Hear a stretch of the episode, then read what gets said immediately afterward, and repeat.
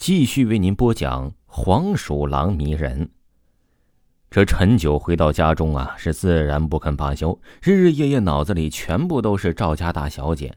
终于一夜呀，这陈九说出了“你不仁，休怪我不义”。这一日，赵员外正在院中纳凉，忽然听到门口有人争吵。这赵员外问了下人，下人回答：“乃是一家人。”赵员外说道：“修道之人。”不要为难人家，这些钱呢，银斋饭便去打发走吧。下人却答道：“这道士啊，打也不走，给钱也不走，偏要见老爷你。这赵员外是有心之人。”说完，便下了摇椅，向大门走去。道长，下人们不懂事儿，多有得罪，敢问道长有何事？赵员外施了个礼：“施主，我今日路过你家门。”本想不管不问，我这一遭不为钱财，二不为浮名，我只是想看到你家将有灾祸，不日将有血光之灾，全家灭门呐！那道人却在门口不肯进来。道长何出此言呢？赵员外赶忙发问。我游方到此，别的我且不问，我就问你：你祖上可是绿林强盗，专干那种杀人越货的勾当？这道人抓住了那赵员外的手腕。一时间，赵员外便哑口无言。你膝下无子，但有一女儿，今年刚好到了婚嫁之年。之后所有的话都让赵员外哑口无言。说时迟，那时快，赵员外倒头便跪道：“道长，想我一生未做什么坏事儿，我家怎么会有这一遭报应？还望道长破解呀！”赵员外一边痛哭一边磕头：“哎，你家祖辈不正，连累后人呐。”若不是你曾经行善，也不会有今日富贵。想来也是不亏呀。那道人扶起了赵员外。我祖辈多行不义，我今生也享受了荣华富贵，此生啊，当有此报。可是我那儿女是无辜的呀，还望道长相助。赵员外说完，老泪纵横。施主莫慌，我今朝来了就是为了此事的。记住，灾祸来时，你却不能躲。你躲，这灾祸便随着你们，到时候一样全家有灾。说完，那道长便一步踏入院中。你家这风水确实不错，想必是有高人指点，但这风水摆设对你家确实不利。你家做的是乌木生意，与死人有关，却摆了如此一个风水，岂能有好啊？那道人对着家中指指点点，不久功夫，下人就按照大师的方法挪动了风水摆设。风水已定，到时定能救你女儿一命。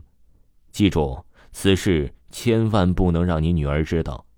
说完，那道人迅速的走了出去。未等赵员外喊住，出门便左转扶墙，便开始吐血。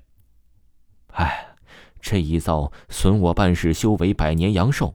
说完，这道人化作一道黄风不见了。赵员外夜里与老伴说起此事啊，两个人抱头痛哭，彻夜难眠。再说这赵大小姐整日思念那天的赵美男，却不见踪影，自然呢也不知道这一遭。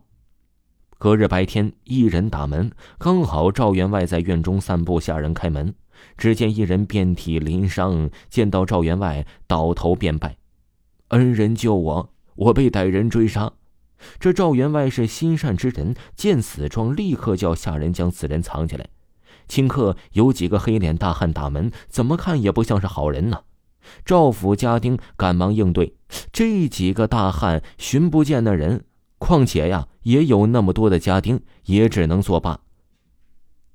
这赵员外赶忙命人给那受伤之人养伤，再一问，原来呀，那受伤之人也姓赵，叫赵南风。却是商贾来此地经商，不想遇歹人谋财害命。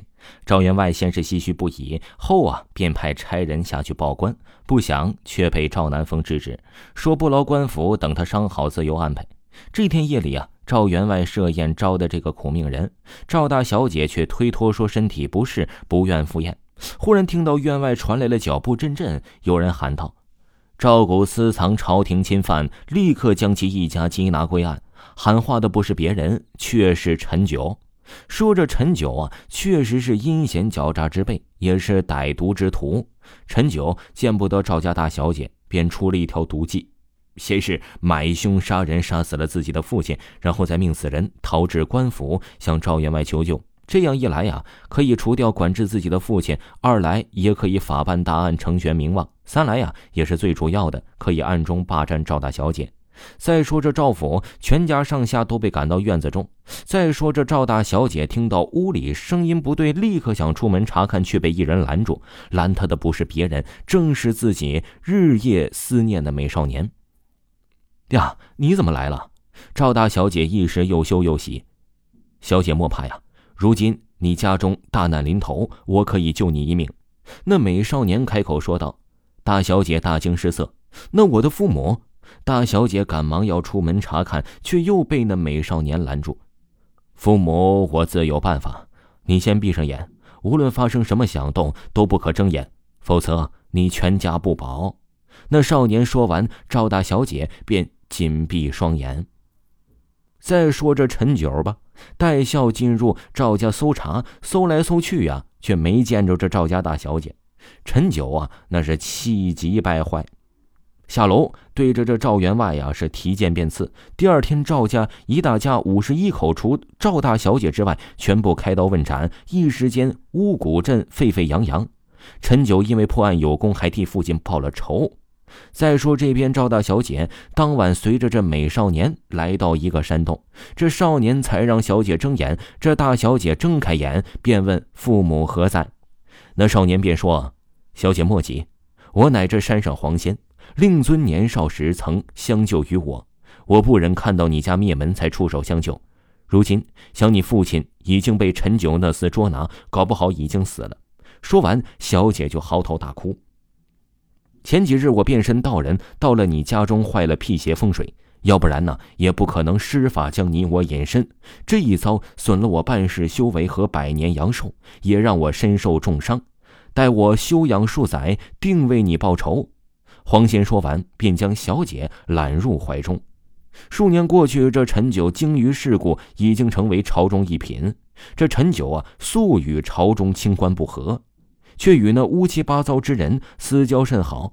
不日，皇帝寿辰大摆宴席，群臣献礼。这陈九手持一乌木之匣，说是这匣中乃是以孩童拳头大的西域夜明珠，世间少有啊！太监将宝物呈上，龙颜大悦，便要开匣与群臣共赏。匣子打开呀，窜出一只黄皮子，张口便向皇帝咬去，一口正中脸颊。龙颜大怒，群臣惊慌失措。这陈九啊，自然是面如土灰了。第二天，这陈九便因刺杀杀驾之名，满门抄斩。大仇已报，娘子可与我安生度日了。黄仙看了看陈九掉下的人头，转身便走了。听众朋友，黄鼠狼迷人就为您播讲完了。如果呢，各位听友，您有自己的亲身经历，可以私信维华，维华发您咱们直播时通知的二维码。另外呀，维华给大家推荐维华的乡村鬼市，点开维华的账号就可以看到乡村鬼市这四个大字了。喜欢的朋友一定不要忘记收听哦，咱们下期再见。